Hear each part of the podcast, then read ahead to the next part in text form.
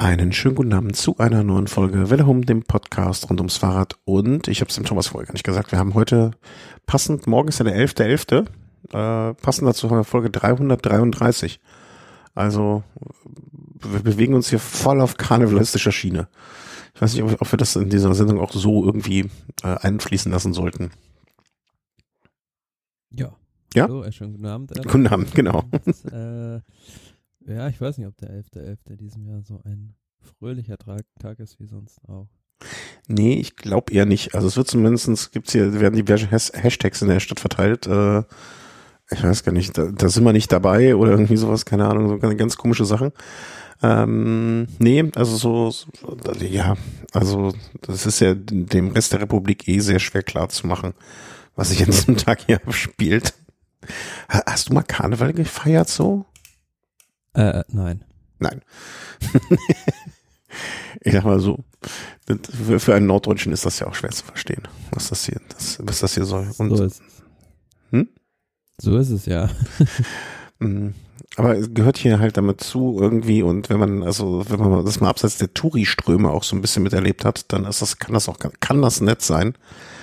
Ähm, und es hat durchaus, es hat einige wenige Aspekte, denen ich etwas abgewinnen kann, ohne dass ich jetzt hundertprozentig dahinter stehe. Ähm, wie sind wir jetzt drauf gekommen? 11.11., genau, 333 bei Isos Keilerei. Ähm, aber wenn nicht Folge 333, welche, welches wäre auch die fast perfekte Nummer, um diese etwas kuriose Saison ab, abzuschließen oder abzurunden? Abschließen werden wir sehr wahrscheinlich nicht, das machen wir ja irgendwann später mal, aber eigentlich hieß ja früher die Regel 31. Oktober, Saison ist zu Ende, 1. November, die neue fängt an. Auch das ist dieses Jahr auf den Kopf gestellt worden. Ja, interessant, wie dann auch viele Profis ähm, jetzt, äh, wann die dann einsteigen wollen Hm. in die Vorbereitung für die neue Saison, weil ist ja auch nicht mehr so lange hin. Ja. Naja, andererseits ne, müssen wir erstmal gucken, wann die neue Saison anfängt. Da steht ja auch alles noch so ein bisschen in den Sternen, wann, wo, wie der, der Saisoneinstieg gewählt ist. Ich glaube, da werden noch einige äh, Profis und Teams noch in der Situation sein, naja, wo sie sich selber nicht ganz klar im Klaren sind, äh, wie es da weitergeht oder ab wann es weitergeht und wo es weitergeht. Da und, und wie die Mannschaften dann wahrscheinlich aufgeteilt werden. Ähm, das ist für viele, viele Teams wird das ja wahrscheinlich auch so nach dem Motto, ja, wir haben aus der letzten Saison Sachen gelernt und versuchen die dann anzuwenden. Aber ich denke mal, da sollten wir uns darum kümmern, wenn wir den Deckel auf diese Saison gemacht haben. Und Deckel auf diese Saison bedeutet in diesem Fall Deckel auf die Vuelta, ähm, die am vergangenen Sonntag zu Ende gegangen ist. Und die es jetzt noch heißt zu besprechen und abzuschließen und unsere Meinung dazu kundzutun. Würde ich behaupten. Ähm, sagen wir mal kurz, ich gebe mal so Zusammenfassung, wo wir standen. Ich glaube, das ist ganz sinnvoll, äh, wo die Leute dort abzuholen. Wir hatten uns das letzte Mal nach dem Einzelzeitfahren, glaube ich, verständigt, äh, wo ja Carapaz und Roglic zum 90. Mal ihr Trikot gewechselt hatten, also wieder Primoz Roglic äh, im Trikot des Führenden. Es waren 39 Sekunden. Eindeutig und ganz klar weiß ich noch, dass wir uns in der letzten Sendung, das war am vergangenen Dienstag, mh, festgelegt, haben, festgelegt hatten, du Primoz Roglic, also Team Roglic, ich Team Carapaz. Boah, und wie, wie so oft in solchen Situationen macht es mehr Sinn, auf dich zu hören, aber da der Weg dorthin äh, wollen wir noch kurz durchgehen. Mm, Mittwoch hatten wir eine Sprintankunft angekündigt. Nee, hatten wir, nee, Mittwoch hatten wir, hatten wir Sprint angekündigt? Ich glaube, wir hatten so gesagt, Boah, Sprint oder Flucht? ja, also wenn ich die Etappe mir jetzt anschauen würde und wüsste nicht, wie es ausgegangen ist, wäre das auch genau das, was ich gesagt hätte. Sprint oder Flucht. Und ähm, ja, im Prinzip ist es das äh, auch geworden. Ein, ein, ein, eine Flucht äh, zuerst und dann ein Sprint von ein, ein paar wenigen. Ja, vorne ist eine Spitzengruppe durchgekommen. Ähm, es waren sechs Mann und am Ende haben vier, nämlich Dylan van Baarle, Danek Stieber, Michael Woods und Tim Wellens den Sieg unter sich ausgefahren. Mhm.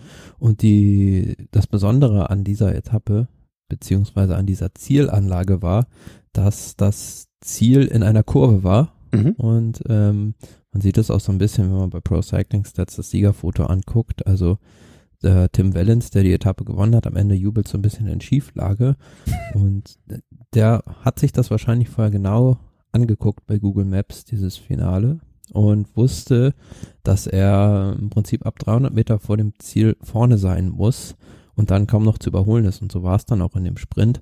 War eigentlich, denke ich, Michael Woods der Stärkere, nur der war völlig perplex, als dann plötzlich er überholen wollte und da eine Kurve kam und das Ziel da war. Ja, also auch immer wieder ein Zeichen dafür, ähm, es schadet nicht, Streckenkenntnis zu haben. Also es ist nie, nie schlecht zu wissen, wo es lang geht. Ich glaube, ich habe mir es auch ähm, über die Tage mal im äh, letzten Kilometer auf der Vuelta-Seite angeguckt.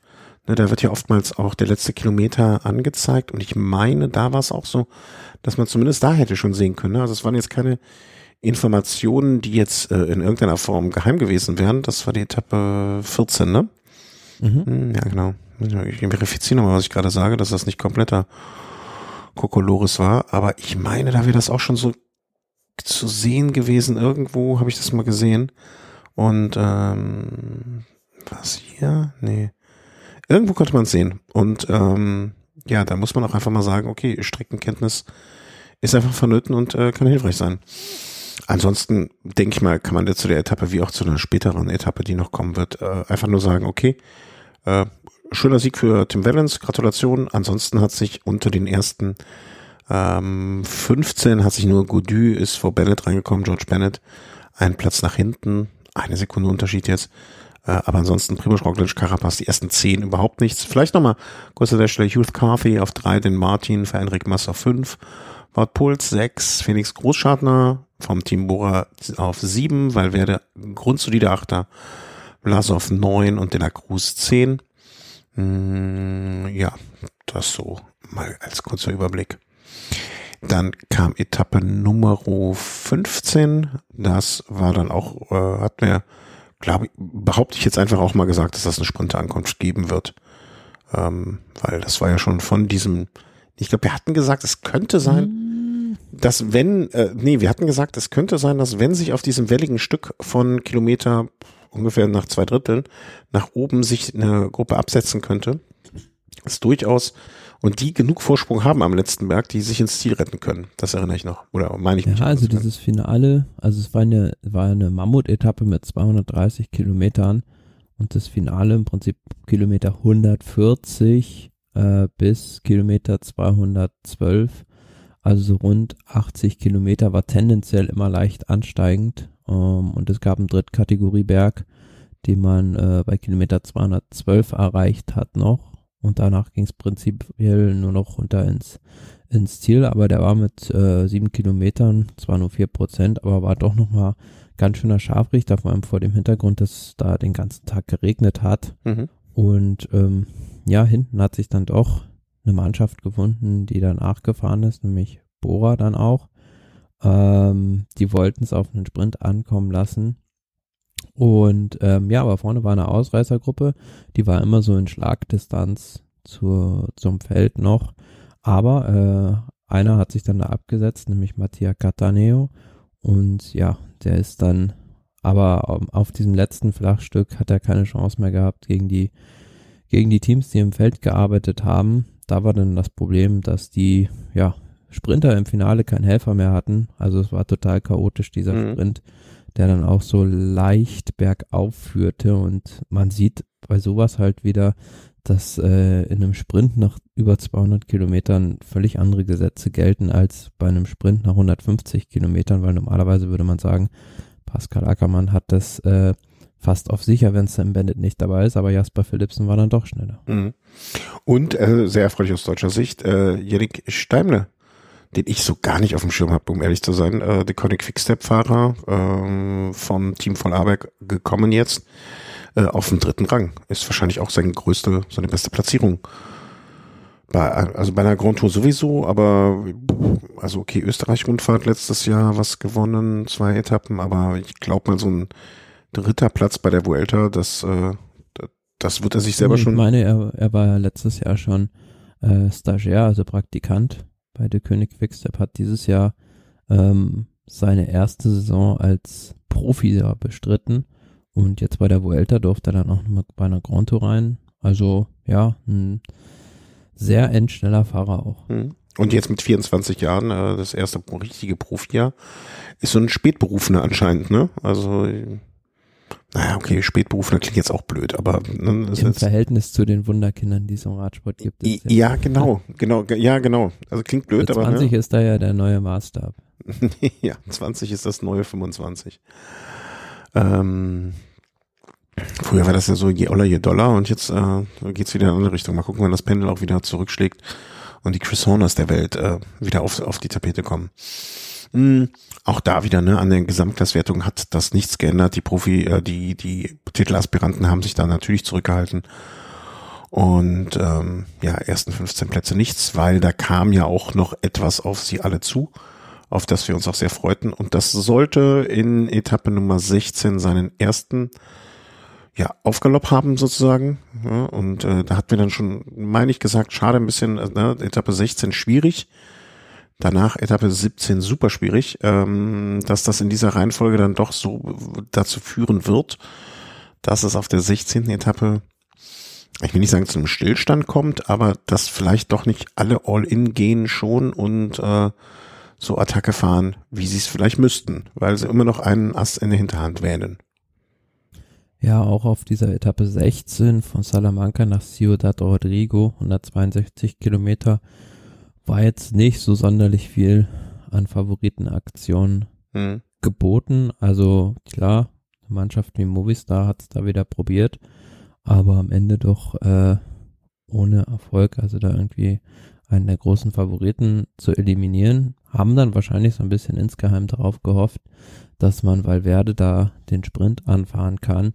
Ja, aber Valverde hat in diesem Sprint einer großen Gruppe heraus ähm, ein Mann eigentlich gefehlt weil er musste, also ich weiß nicht, ob er es musste oder ob er einfach einen taktischen Fehler gemacht hat, ist einfach ja, viel zu früh losgefahren, ansonsten hätte er die Etappe, glaube ich, gewonnen. Mhm.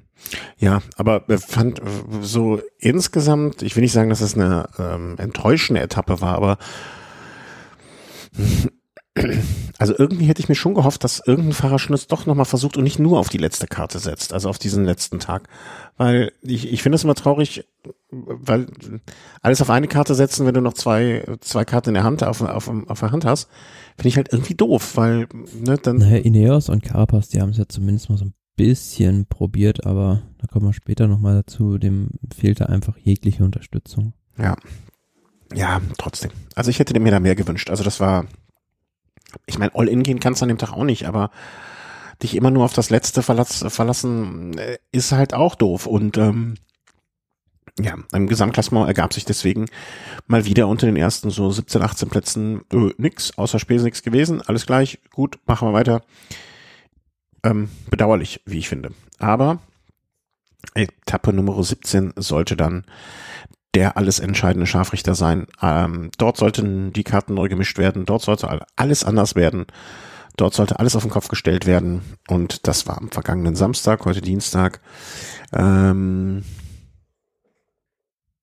ja, wie soll ich sagen? Ähm, ich habe zwischendurch, also ich, ich konnte Teile der Etappe sehen live und habe dann hinterher nochmal die Zusammenfassung äh, beziehungsweise den Rest mir angeschaut, weil ich mir gemerkt habe, okay, bis hier ist geschaut ich beschreibe mal bis Kilometer 35, wo ich gesehen habe. Ähm, ich war, ich musste mir mehrfach die Augen wischen und den Kopfhörer, weißt du, kennst du das, wenn man so Kopfhörer mal so kurz durchpustet, weil man nicht sicher ist, äh, ob, ob man richtig hört. Ich hatte bis zu dem Eindruck, äh, bis zu der Stelle den Eindruck, dass das Team Movistar da eine Taktik, takt, taktische Meisterleistung an den Tag legt, die man aus Spanien einfach so nicht gewohnt ist. Ging mir ähnlich. Also, oh, wir haben das. Oh, oh Gott, ich habe eine kluge Sache gesagt. Preise den Herrn. 10.11.2020. Nee. Ich dachte, was ja. ist denn da los?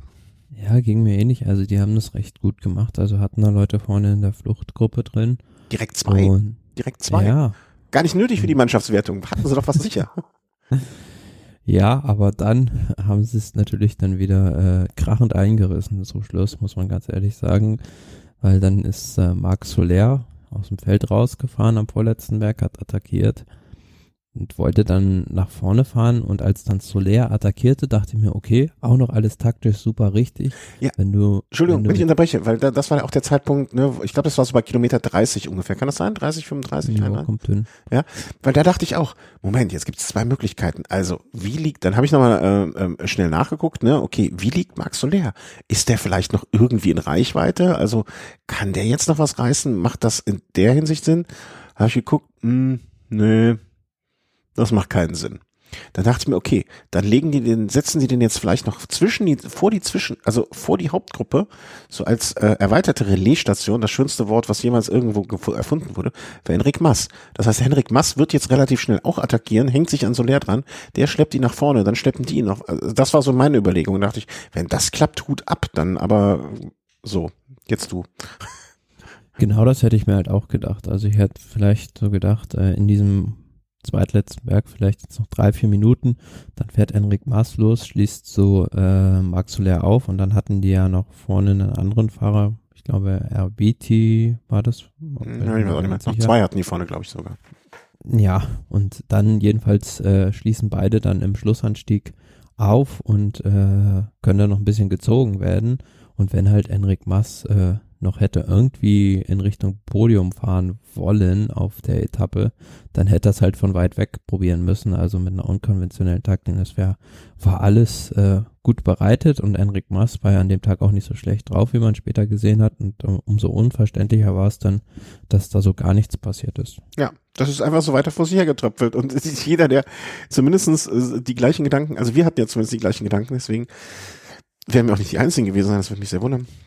Und man hat ja auch gesehen, an dem Tag hätte, hätte keiner so richtig danach fahren können. Also Jumbo Visma, da war Primus Roglic dann im Schlussanstieg auch recht früh für deren Verhältnisse isoliert. Also ähm, ja, die Helfer waren alle recht schnell weg und ansonsten war halt auch kein Team in der Lage, da großartig noch äh, Tempo zu fahren. Ich kann mich erinnern, da war der einzige, der mal konstant über ein paar Kilometer gefahren ist, Ide Schelling von Bora. Mhm, ja also ganz komische Situation. Also ich fand das, das wirklich sehr, sehr kurios, ähm, dass da nicht mehr passiert ist. Ne? Also Enric Mas, man hat das ihm wirklich auf dem äh, Präsentierteller hingelegt und äh, ich dachte auch, okay, wenn äh, wenn Henrik Mass, also das war so, als so leer weggestiefelt ist. Das war so die Gelegenheit für irgendeinen anderen. Also hätte sich jetzt natürlich ein Carapaz da hinten dran gehängt, dann wäre das alles anders ausgegangen.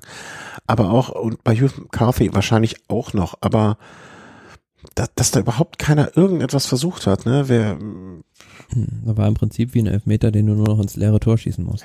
Ja, ne, denn Martin hätte auch, äh, denn Martin hätte ich auch vielleicht noch erwartet, dass der es vielleicht, ne, warum nicht? Ey, der gammelte auf dem vierten Platz, glaube ich, zu dem Zeitpunkt noch rum, ne?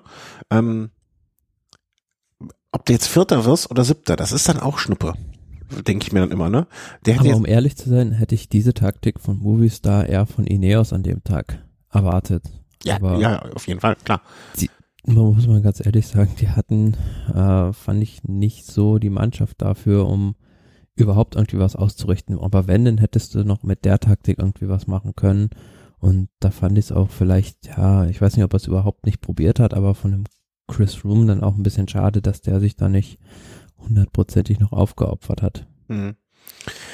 Ja, bei, bei Froome denke ich mir immer noch so, hm, wer weiß, was da alles, äh, ne, also ich, ich glaube, da steckt mehr so viel drin oder ähm, wie soll man sagen, ähm, mm, da, da kennt man ja nur die Hälfte der Geschichte, sag ich mal vorsichtig, wenn man überhaupt ein bisschen was davon kennt.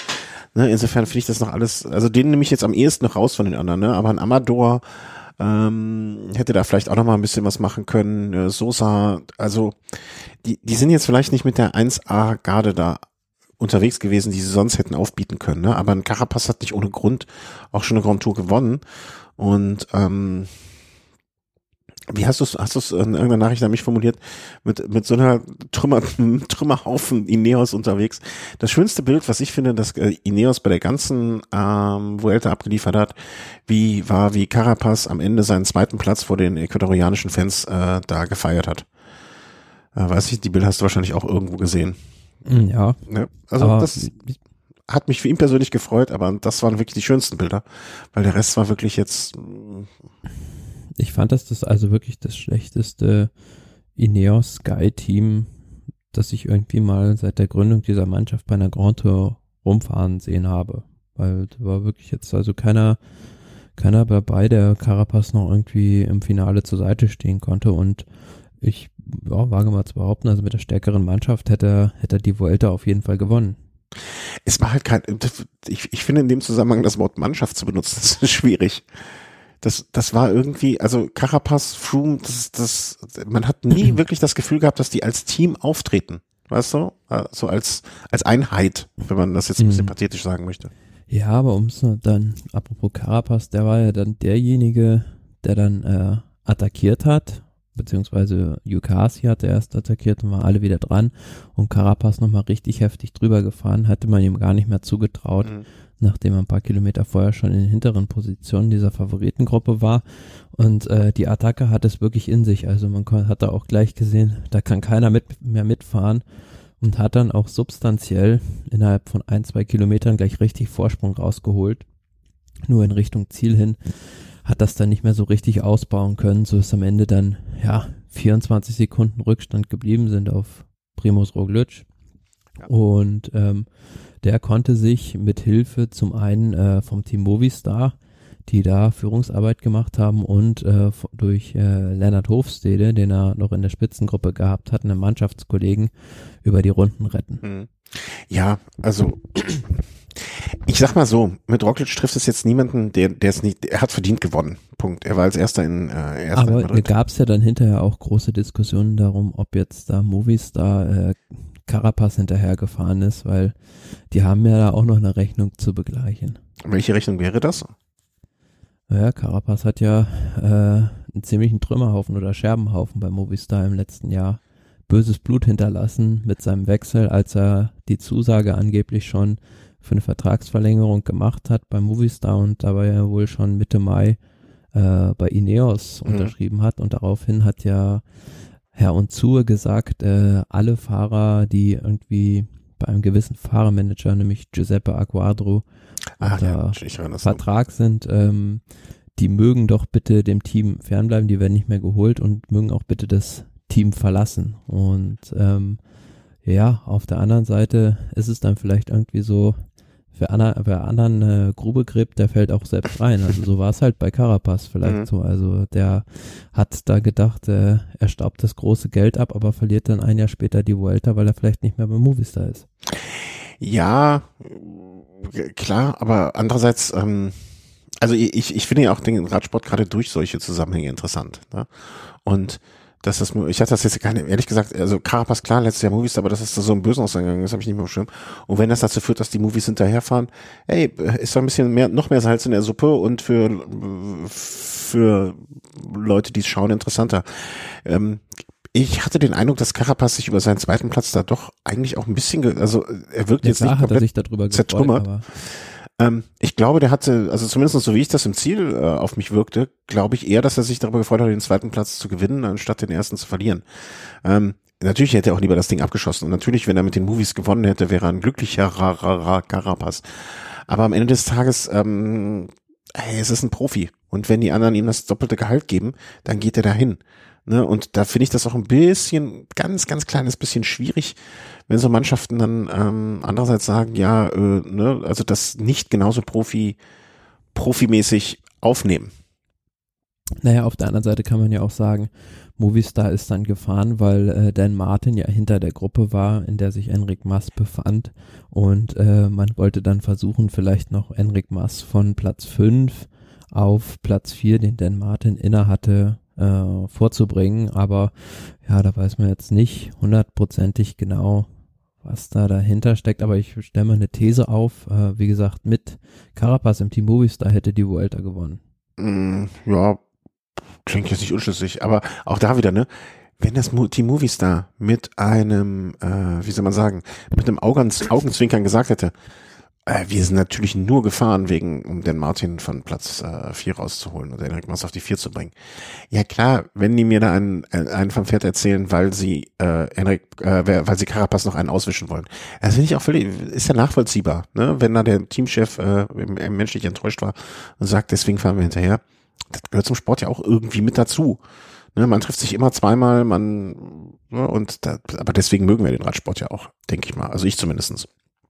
Ja, aber ich ja. habe da heute zu der Sendung halt im Vorfeld noch mal ein bisschen so recherchiert, weil mir diese Geschichte auch nur noch so dunkel in Erinnerung mhm. war, dass äh, dieser Konflikt mit dem äh, mit diesem Fahrermanager und Unzur halt schwellte und dadurch halt der eskaliert ist, dass Carapaz die Mannschaft verlassen hat. Und da habe ich mal so ein paar Artikel durchgelesen auch und da gibt es ja ganz äh, erstaunliche Sachen. Also der ähm, Giuseppe Aguadro, dieser Fahrermanager, war immer sowas wie äh, ja das Diamantenauge von Unzur. Das war derjenige, der das, Di Entschuldigung, das Diamantenauge. Ah, das ist ein schönes Wort. Er war derjenige, der ihm die ganzen äh, Talente da in die Hände geleitet hat, hm. die er aufgespürt hat und äh, alle beim Team Movistar untergebracht hat.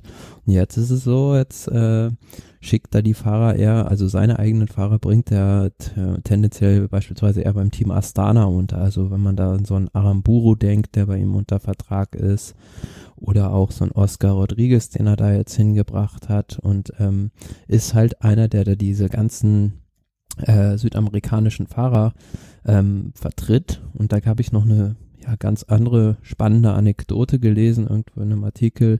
Da hieß es, äh, es gab ja mal den Fall, dass, wenn du dich dran, vielleicht noch dran erinnerst, ich glaube vor der letzten oder vorletzten, wo älter war das, wo wirklich in letzter Minute äh, beim Team Ineos Kenny Elissond aus dem Kader gestrichen wurde mhm, mhm, und durch David de la Cruz ersetzt wurde. Der hatte doch, saß doch schon fast auf, der saß doch schon am Flughafen oder sowas, ne? Ja, genau. Mhm. Und da hieß es dann auch in diesem Artikel, dass äh, wohl besagter Giuseppe Aquadro dafür gesorgt hat, dass ähm, so viel Druck gemacht hat bei dem Team, weil de la Cruz noch keinen neuen Vertrag hatte, dass der doch bitte äh, die Vuelta fahren möchte und nicht äh, Kenny Elissond. Okay. Also so, so, so viel Einfluss scheint er zu haben und so mächtig zu sein. Wir sollten auch sowas machen. Also, ich will das, ich, ich werde das Diamantenauge von Köln, ja, und du wirst das Rubintrüffelschwein von München. Oder ich kann auch das Trüffelschwein werden. Also äh, Rubin, äh, das ist völlig okay. Genau, vielleicht. vielleicht ja, das ist ganz interessant so bei den, bei den Teams. Also da gibt's ja jetzt mittlerweile ist es ja schon so, dass die großen Teams teilweise jetzt in dem Teich fischen, wo eigentlich so ein Gianni Savio beispielsweise immer gefischt hat, nämlich da in Südamerika, wo er nämlich derjenige war, der immer die ganzen Talente rübergeholt hat, zuerst nach Europa, die haben sich bei ihm akklimatisiert, an, an die Rennen hier gewöhnt und dann hat er sie gegen eine gewisse Ablöse immer teuer weiterverkauft, aber ja, da muss ich mittlerweile auch so ein bisschen was Neues überlegen, wenn dann plötzlich äh, Team de König oder Team Ineos plötzlich selbst die Talente aus Südamerika ja, rekrutiert. Also ist ja jetzt auch nicht, äh, ich kannte, äh, ich kannte übrigens mal, oder, ach nee, die Geschichte muss ich dir, glaube ich, mal privat erzählen. das ist zu verrückt. Ähm, Aber da gab's gab's auch äh, im Frühjahr ähm, einen ganz interessanten Artikel, ich glaube, es war während des Lockdowns irgendwie, wo Nairo Quintana äh, in so einem Artikel zitiert wurde und gewarnt hat vor, ähm, vor diesen ganzen ähm, ja, Versprechungen, die einem da die, die Fahreragenten machen, den, den jungen Fahrern, ähm, dass das alles irgendwie Menschenfänger seien, die die Fahrer nach Europa verkaufen und ähm, ja, denen es halt nur ums Geld geht und die überhaupt gar keine Scheu davor haben, was mit den, mit den Fahrern passiert. Aber das zieht sich auch so ein bisschen wie ein roter Faden dann anscheinend durch äh, Quintanas Karriere, ne? Weil er ist früher schon, ähm, zum Beispiel, wenn er in Kolumbien mal als, als Jugendlicher Rennen gefahren ist, ist er äh, oftmals ohne Team gefahren äh, und ist dann selber quasi auf eigene Kappe gefahren und hat dann äh, vor Ort mh, hm, die einzelnen lokalen Händler angesprochen und hat sich dann deren Buttons irgendwie aufs Trikot gemacht und ist dann für den örtlichen Metzger, Bäckerei und so und so gefahren gegen kleines Geld. Also äh, ja, wie gesagt, ich muss dieses Buch endlich mal fertig kriegen. Bis Weihnachten habe ich das fertig, damit ich es dir persönlich dann übergeben kann in München, hoffe ich. Also Corona, ne, kontaktlos und so. Wir sehen uns nicht, sondern ich leg's dir vor die Tür, äh, vor deiner Knasttür da. Ähm, ähm, aber kommen wir doch mal zum Ergebnis des Ganzen. Also jetzt äh, hier den Bogen zurückgespannt. Mm, Carapaz hatte also diese rund, ja, 15, 21 Sekunden rausgeholt auf äh, Roglic, was jetzt ein Tropfen auf den heißen Stein war, nämlich nicht genug. Ähm, er hatte, glaube ich, wie viel hatte er insgesamt? Ich glaube, er hatte so 49 oder irgendwie sowas äh, an Sekunden vorher. Carapaz hat an dem Tag, ähm, was waren es, 2,35 hatte er Rückstand, 2,56 genau. Roglic, also 21, 21, Sekunden gut gemacht. Genau, und ich hatte, ich glaube, er hatte 45, also immer noch definitiv zu wenig. Ähm, Youth Carthy kam dann zwischen den beiden an, hat aber auch nur sechs Sekunden rausgeholt auf Primoz Roglic, also auch nichts, was in irgendeiner Art und Weise äh, etwas dran verändert hätte. Aus den ersten sechs hat sich eigentlich überhaupt nichts verändert. Ähm, De la Cruz, ähm, Godu, Großschartner, Valverde ein bisschen nach hinten, Vlasov nach hinten. Aber gewonnen hat äh, letztendlich die Etappe vorne Godu, der Franzose im Team von Groupana FDJ. Ja, zweiter ähm, Etappensieg schon bei dieser Vuelta. Ja. Also, äh, der junge Mann aus, äh, ich finde, der sieht bei dem Pro Cycling Stats Bild immer sehr, sehr so ein bisschen Harry Potter mäßig mit seiner Brille aus. ähm, ich, aber das meine ich durchaus äh, in einer freundlichen Art und Weise. Ähm, scheint sich da jetzt so ein bisschen als Etappenjäger, ne, Sieger der äh, Tour de l'Avenir, also auch immer ein gutes Zeichen, wenn man da weit vorne mitfährt. Wird ja, ein guter. schon immer so ein bisschen als der Nachfolger von Thibaut Pinot, im letzten Jahr auch schon. Ähm, aber in diesem Jahr war es für ihn auch eine verkorkste Saison, weil bei der Tour de France hat er sich, glaube ich, gleich auf der ersten Etappe das Kreuzbein gebrochen hat sich dann da irgendwie noch äh, durchgeschleppt weitestgehend und ähm, ist dann auf Etappe 16. 16 ist er dann ausgestiegen und ja, mit Sicherheit hat man sich da auch mehr erhofft, aber in Richtung Grundfahrten ist das ein ganz vielversprechender Fahrer. Ja, also Namen auf jeden Fall notieren und merken, ähm, da kommt noch was.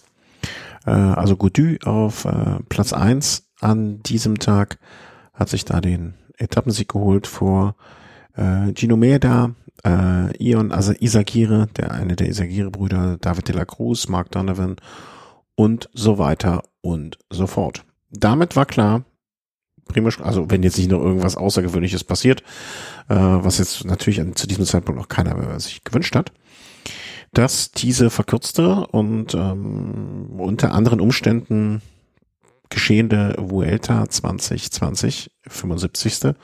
an Primoz Roglic geht. Und wie gesagt, ich habe vorher nicht unbedingt drauf getippt.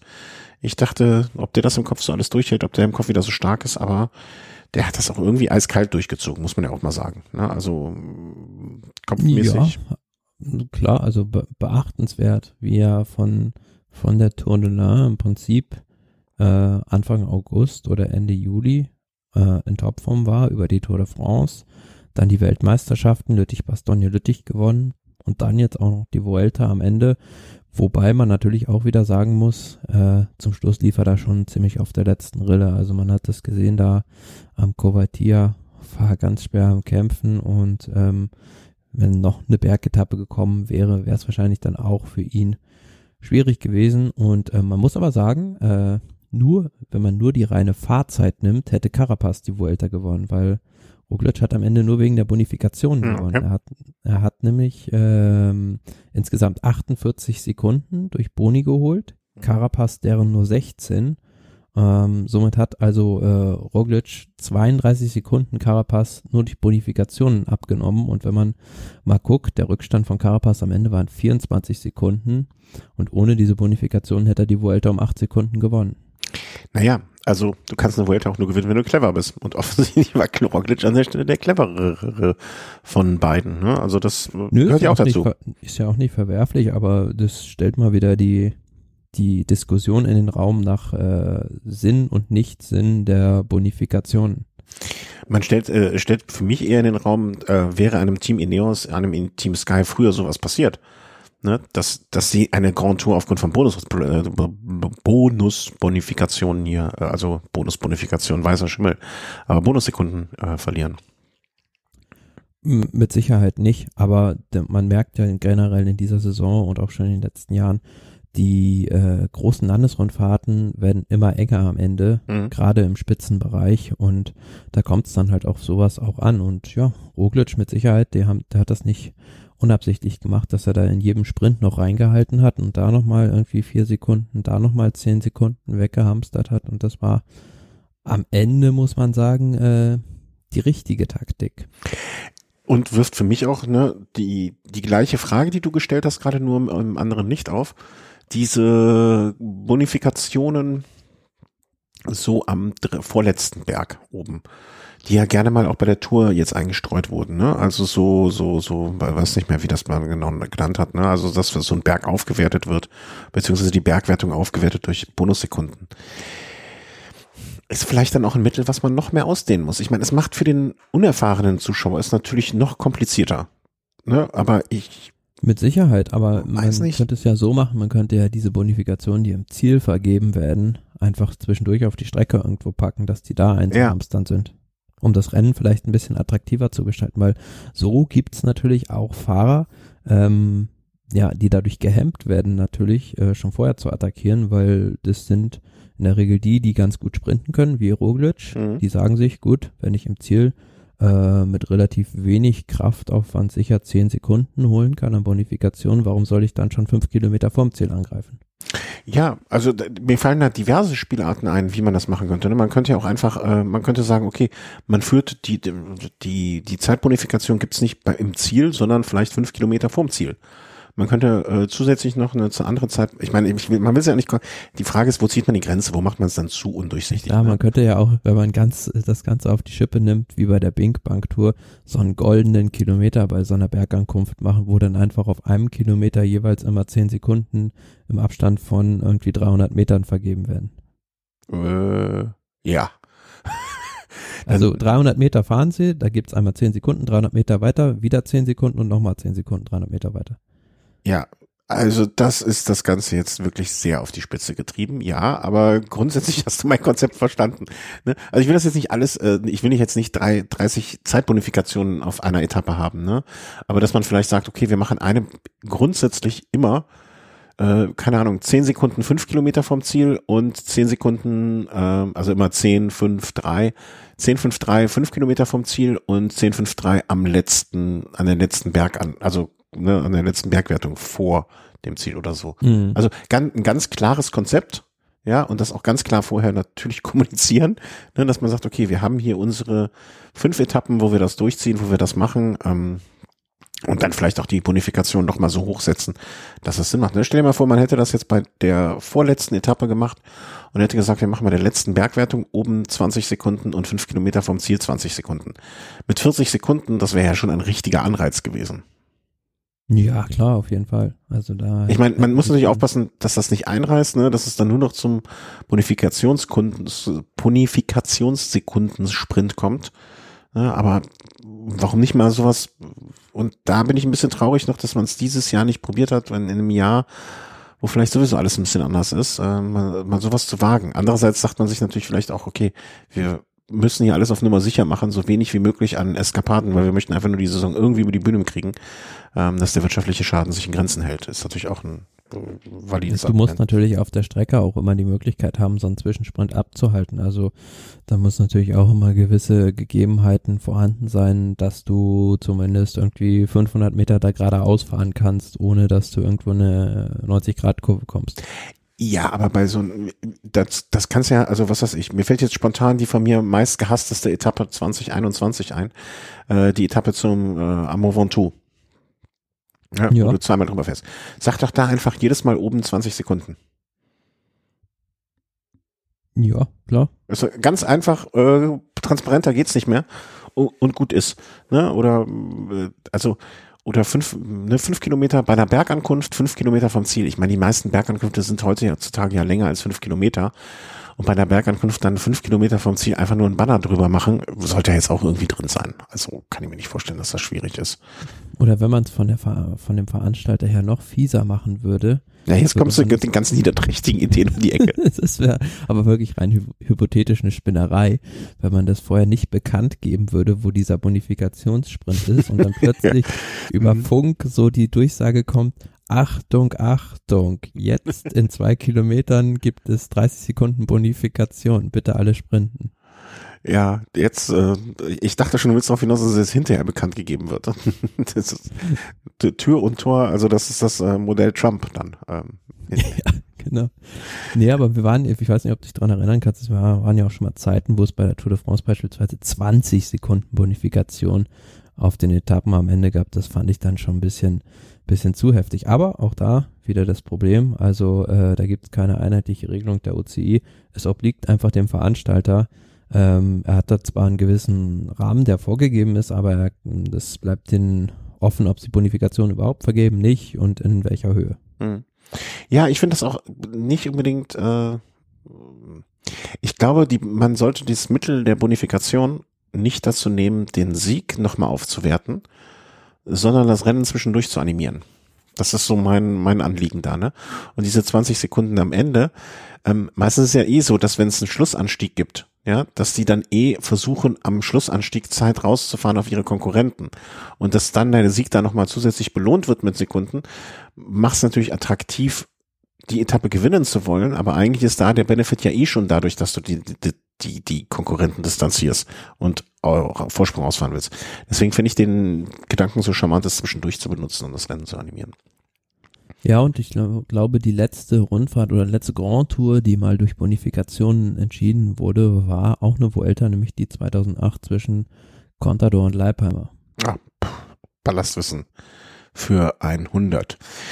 Apropos 100, mehr als 100 Fahrer kamen natürlich noch am letzten Tag an, nämlich 142 und letzter wurde bei dieser Etappe aus dem Team Israel Startup Nations äh, James Piccoli, ähm, Israel, im israelischen Team mit dem Namen James Piccoli und Kanadier. Ist auch eine sehr internationale Kombination. Aber gewonnen hat jemand ganz anderes und ähm, das Ackermann Bennett an diesem letzten Tag in Madrid besiegt. Also spricht von meiner Meinung nach ein bisschen dafür, dass Bennett vielleicht auch den einen oder anderen Rennkilometer dieses Jahr schon in den Beinen hat und vielleicht auch zu viel. Ja, also vor allen Dingen jetzt in kurzer Zeit. Entschuldigung. Das hat man schon gemerkt am Ende, beziehungsweise es gibt halt auch Tage, wo sich dieser der König Zug mal ein bisschen verzettelt, versteuert. Die waren ein bisschen zu weit hinten und ähm, am Ende hat dann äh, Sam Bennett gegen Pascal Ackermann ja auch wirklich nur um Reifenbreite den kürzeren gezogen. Also es war ganz, ganz knapp zum Schluss, aber auch da wieder ein sehr, sehr chaotischer Sprint. Also kein Zug hat es geschafft, wirklich den Sprinter perfekt auf die letzten 200, 300 Meter abzuliefern, so dass sich zwischendurch dann im Finale Pascal Ackermann, also als sein letzter Anfahrer Michael Schwarzmann da rausgegangen ist, musste er sich kurzzeitig in diesen UAE-Zug nochmal einklinken, um nicht viel zu früh schon wieder im mhm. Wind zu sein. Das wäre nämlich schon fast wieder gewesen, so hat es dann halt gerade so noch gereicht, aber ja, lustigerweise wurde diese Etappe ja am Hippodromo, also an dieser Pferderennbahn gestartet und Pascal Ackermann war an dem Tag das schnellste Rennpferd. Der schnellste, das Zugpferd seines Rennens. Ich sehe gerade äh, meine These, dass Ackermann vielleicht auch davon profitiert, deutlich weniger Renntage zu haben, ist auch nur in Teilen richtig. Äh, er hat 60 Renntage, Sam Bennett 68. Gut, acht Renntage hin, acht Tage her. Ähm, so viel mehr ist das gar nicht. Und von den Kilometern her, also ähm, Bennett mit 11.000, ja okay, Bennett 11.000 Rennkilometer, ähm, Ackermann 9000. Also da sieht man schon einen Unterschied. Ähm, wie viel das jetzt am Ende ausgemacht hat, wissen wir nicht. Aber Ackermann gewinnt das Ding in Madrid und äh, ich sag mal aus deutscher Sicht dann durchaus noch ein, zumindest in Teilen versöhnlicher ähm, Abschluss dieser. Ja, aber nichtsdestotrotz darf, darf meiner Meinung nach dieser Sieg äh, nicht so zu, darf man sich davon nicht zu sehr blenden lassen bei Bora Hansgrohe. Also da muss dringend etwas passieren an diesem Sprintzug. Entweder müssen die sich besser abstimmen, äh, was in der Anfahrerreihenfolge umstellen, weil Schwarzmann da als letzten Mann fand ich jetzt auch eher unkonventionell, weil es dann ja doch eher ein Rüdiger Selig ist. Zum Schluss der Pascal Ackermann da irgendwie pilotiert, aber ja, vielleicht holt man da auch noch einen neuen Fahrer, weil das zieht sich ja wie ein roter Faden durch diese gesamte Restart-Saison mhm. von Bora Hans Grohe, dass Pascal Ackermann entweder zu früh im Wind ist oder komplett eingebaut ist. Mhm. Ja, äh, auf jeden Fall. Also das lief da schon mal besser und äh, da hast du vollkommen recht. Ne? Da, da sollte man jetzt nicht aufgrund dieses ähm, dieses Sieges da, wie soll man sagen, ähm, ist jetzt nicht alles grün, was grenzt, äh, glänzt. Nee, ist ja. Lagen auf hohem Niveau natürlich, aber ähm, da ist mit Sicherheit noch einiges an Luft nach oben. Ja. Ackermann immerhin zwei Etappen gewonnen, einmal Zweiter. Also, ne, allerdings muss man auch sagen, da war die Konkurrenz vielleicht jetzt auch nicht, da, da gibt's noch, da gibt's durchaus noch Rundfahrten oder da werden noch andere äh, Rennen kommen in hoffentlich naher Zukunft, äh, wo dann auch auf mehr Gegenwind stoßen wird.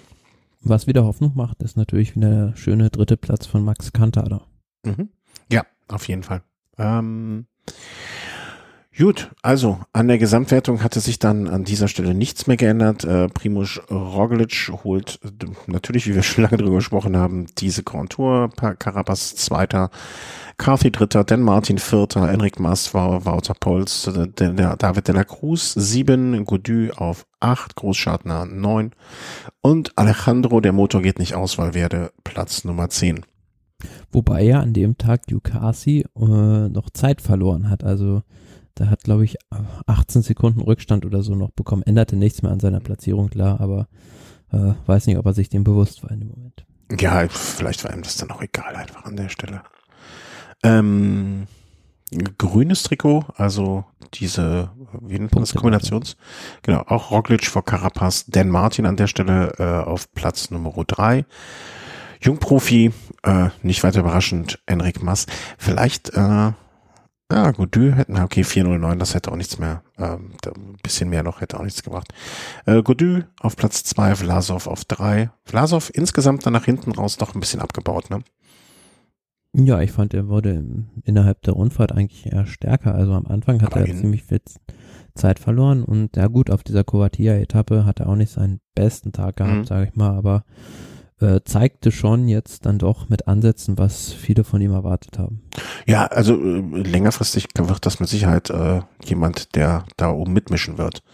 Äh, Bergtrikot Guillaume Martin vor Tim Wellens vor Richard Carapaz, ähm, Goudu, Sepp Kuss, Primus Roglic und Mannschaftswertung. Achtung, bitte Trompeten und äh, Konfettifeuerwerk.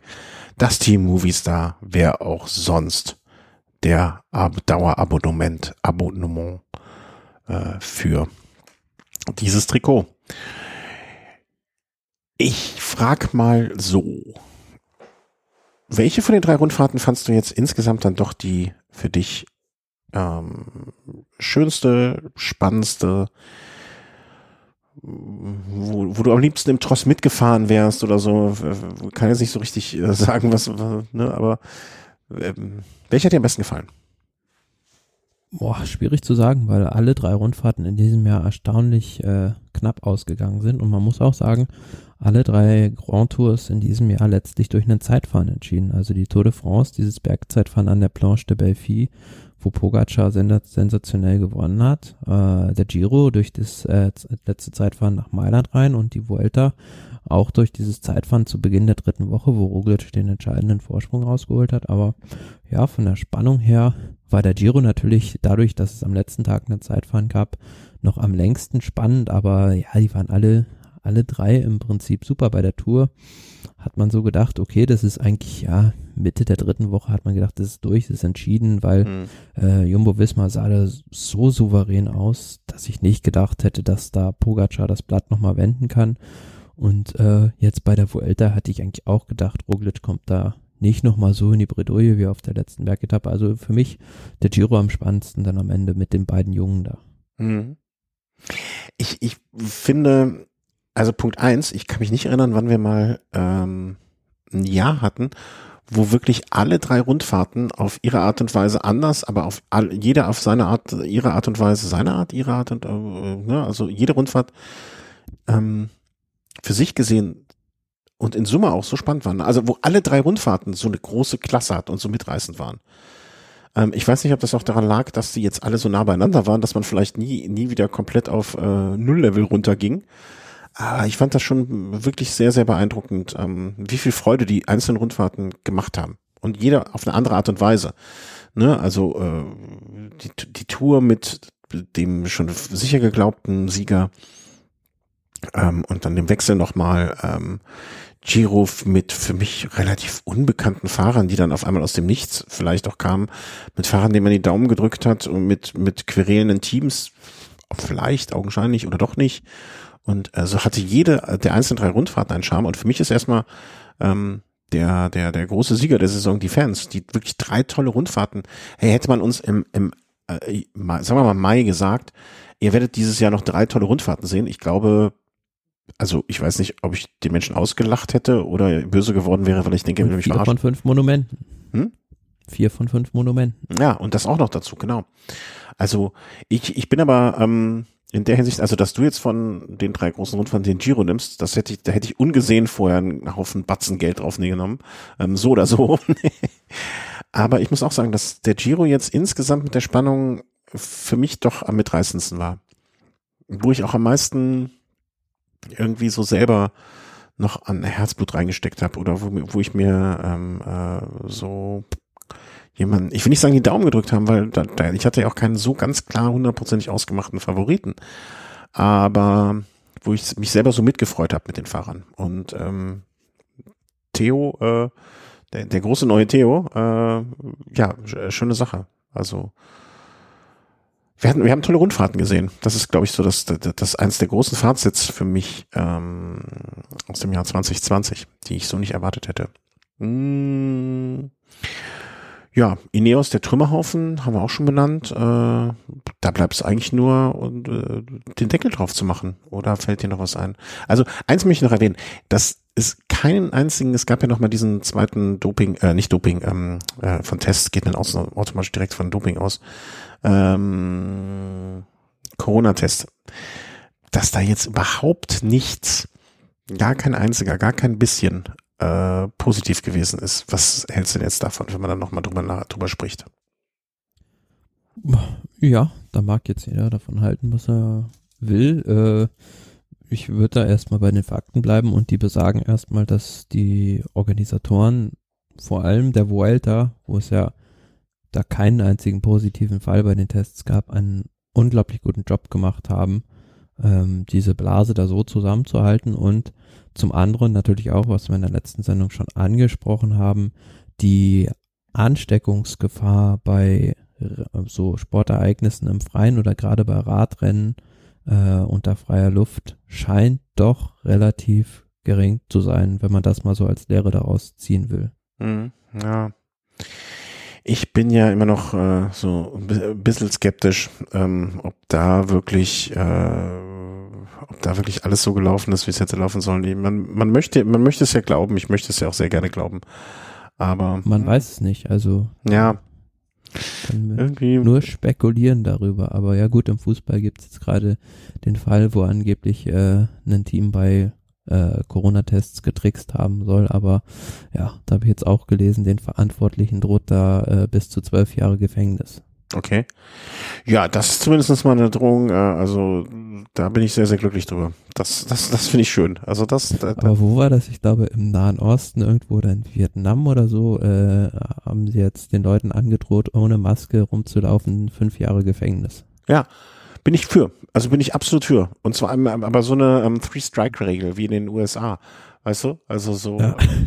Nee, nicht, dass man beim dritten äh, lebenslänglich dann bekommt, so nicht, aber das so zumindest so, so erste Mal eine Verwarnung, ne, weil es kann ja einmal passieren, du steigst aus dem Auto, äh, gehst zum Supermarkt und hast die Maske vielleicht schon umhängen oder ich habe oft so einen Schal umhängen ne, und dann gehst du rein und du denkst einfach in dem Moment nicht dran, ne? Das, das fände ich ja noch, äh, das, das ist ja kein Vorsatz, aber damit man diese ganzen äh, Aluhüte mal hier äh, wegbuchtet, äh, fände ich, fände ich schön. Fünf Jahre Knast für einmal nicht Maske. Hut ab. Ja, wie bei, wie bei den Dopingtests, ja, wo halt dann ja. beim, beim dritten versäumten Test, also das ging ja jetzt auch diesem Leichtathletik-Sprinter, äh, 100-Meter-Sprinter Chris Coleman so. Okay. Ja, ist ja nicht, nicht, nicht so mein Fachgebiet, die Leichtathletik. das ist vorsichtig gesagt. Ähm, ja, aber dreimal nicht ertappt, okay, dann hast du halt ein Problem. Ne? Also es soll ja auch gerne dann wieder verjähren. Ne? Werden solche, verjährt das eigentlich? Also wenn man so dreimal, also zweimal nicht ertappt wurde, dass man beim dritten Mal. Äh, ich glaube, das wird irgendwann auch äh, ähm, erlischt, dieser Zeitraum, also gilt dann wieder von neuem. Also wie die Punkte in Flensburg. Mm. Äh, könnte so ein ähnliches Prinzip sein. Ja, weil ich jetzt, äh, ich weiß gar nicht, ich glaube, ich habe mal einen Punkt mehr eingehandelt. Also.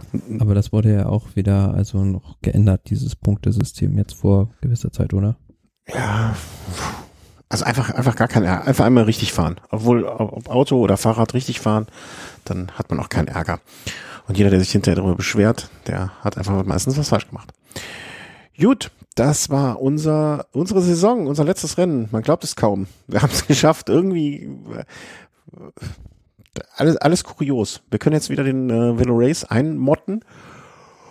Und Entschuldigung, ich gehen muss, war ein langer Tag. Und ähm, den Velokultur äh, auspacken, oder? Eigentlich? Ja, klar. Ja. Machen wir jetzt erstmal eine kleine, so, kleine Winterpause, so drei, vier Wöchlein. Und äh, dann können wir, dann habe ich auch die Bücher ausgelesen. Nee, aber es mal gucken. Also ich denke mal, wir werden jetzt äh, nicht bis zum nächsten Rennen in komplett uns hier einmotten. Aber bevor wir äh, euch jetzt aus dieser äh, doch komischen Saison entlassen, gibt es natürlich noch die sonstigen Meldungen, die sich hier gesammelt haben. Und da sind äh, Kuriositäten bei, äh, schöne Sachen bei. Zum Beispiel hat Chris Froome jetzt so im Nachhinein dann doch noch ähm, die, äh, den Preis äh, oder hier, wie heißt es, die Trophäe für die Vuelta 2011, also mit neunjähriger Verspätung, ähm, erhalten. Warum, wem hat man ihn da weggenommen? Ja, ursprünglich hatte ja die Vuelta äh, 2011 Juan José Cobo gewonnen.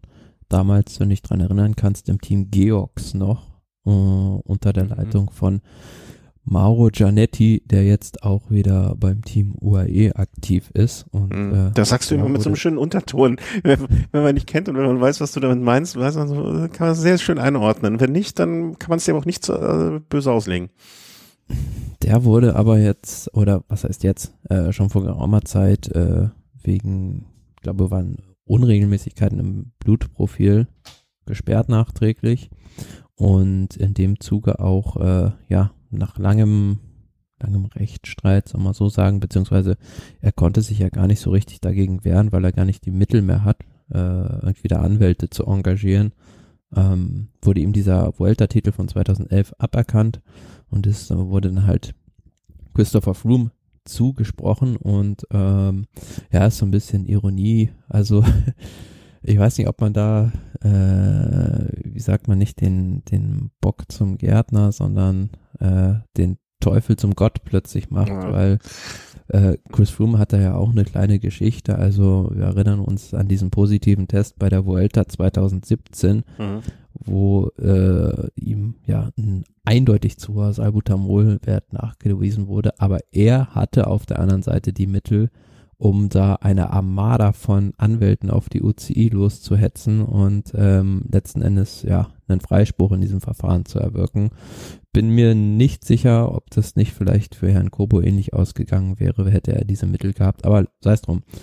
Was mich, dann, was mich wundert, dass äh, die Vuelta, die jetzt mehr wenn man, wir, wir hatten das eben beim Thema ähm, Movistar gegen Movistar gegen Carapaz äh, wo man sich vielleicht dann doch ein Gedächtnis, äh, also wo man sich's gemerkt hat sozusagen, ne?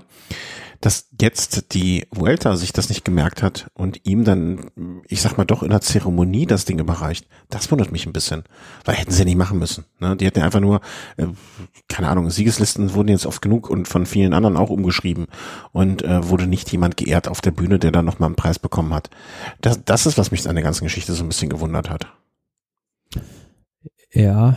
Also sie hat ja keine, es gibt ja keine Regel, dass es gemacht werden muss oder es gibt ja keine Notwendigkeit, dass das passiert. Dass sie es trotzdem gemacht haben, das äh, hat mich so hm, äh, ein bisschen mit Unverständnis äh, erfüllt. Mit Sicherheit, ja. Also ähm, gibt ja kein, gibt ja ist ja nicht die Notwendigkeit, ne? Das habe ich nicht verstanden einfach. Aber ja, Vielleicht hat die auch noch eine Lücke im Programm. Vielleicht sollte ein Sänger auftreten und ist nicht gekommen. Oder einfach Chris Froome da zum Ende seiner äh, Ineos-Zeit dann nochmal ehren. Aber äh, wie der Andreas Schulz schon auf Twitter schrieb, äh, die Trophäe sieht so ein bisschen aus wie der Preis für am meisten Eis gegessen. Ja. So, wie so ein Langnese ne? ja, das stimmt wohl.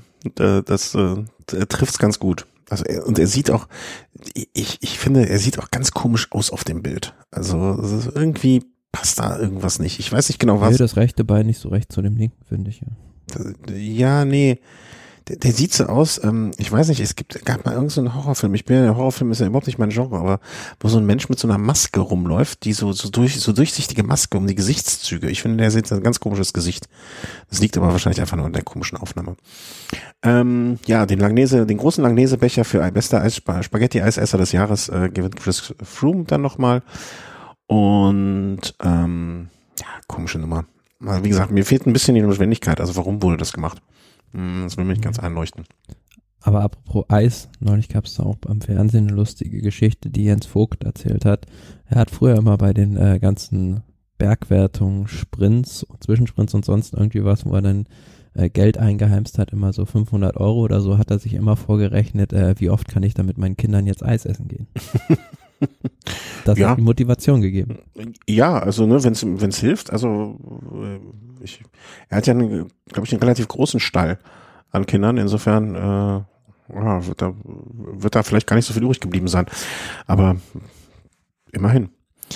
Äh, Arnaud de Mar äh, wird auch einiges an Eis äh, sich aus dieser Saison mitnehmen können. Ähm, denn er ist der Sieger, und das hat mich ein bisschen gewundert, weil das hatte ich gar nicht so auf dem Schirm, mit den meisten Siegen insgesamt diese Saison verteilt auf, ich sag mal, Teil A und Teil B.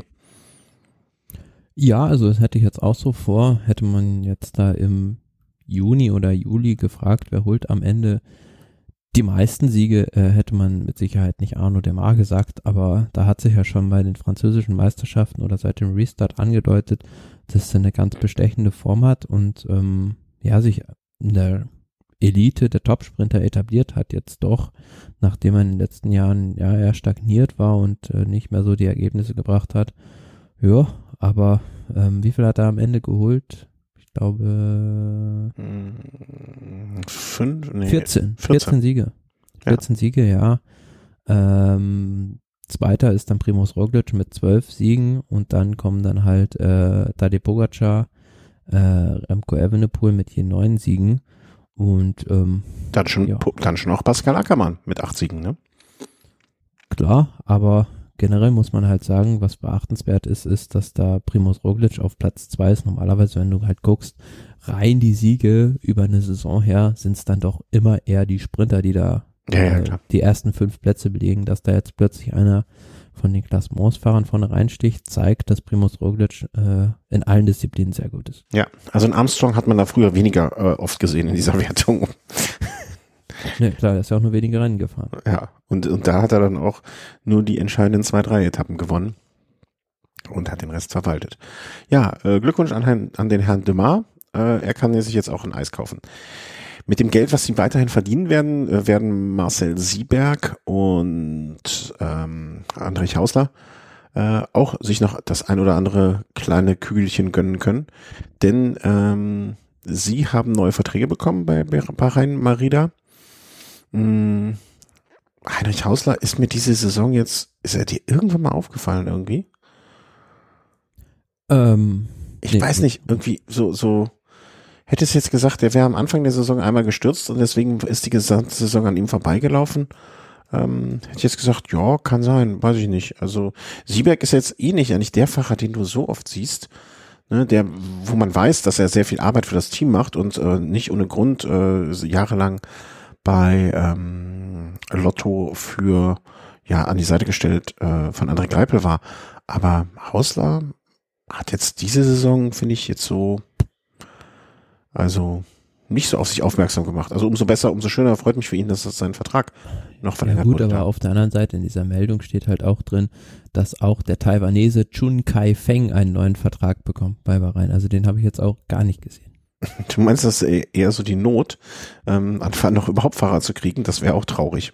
Auf der anderen Seite kann man natürlich dann diskutieren, warum bekommt jetzt Chun Kai Feng einen neuen Vertrag bei Bahrain und Mark Cavendish noch nicht. Vielleicht, ja. Weiß man nicht. Also ich bin ja immer noch der Meinung, man, man bei diesen ganzen Vertragsgeschichten, ne, also äh, wer kommt da noch zu wem und wer nicht und und so weiter, da weiß man nie so genau. Also mir ist man die zu, auch die Geschichte zu Ohren gekommen, dass ein Fahrer quasi in einem Team untergekommen ist, ähm, nicht in der allerhöchsten Klasse, aber der hat quasi das Geld mitgebracht. Ne? Der hat kein Gehalt bekommen, ähm, der hat quasi das Geld mitgebracht, um da noch ein Jahr fahren zu können.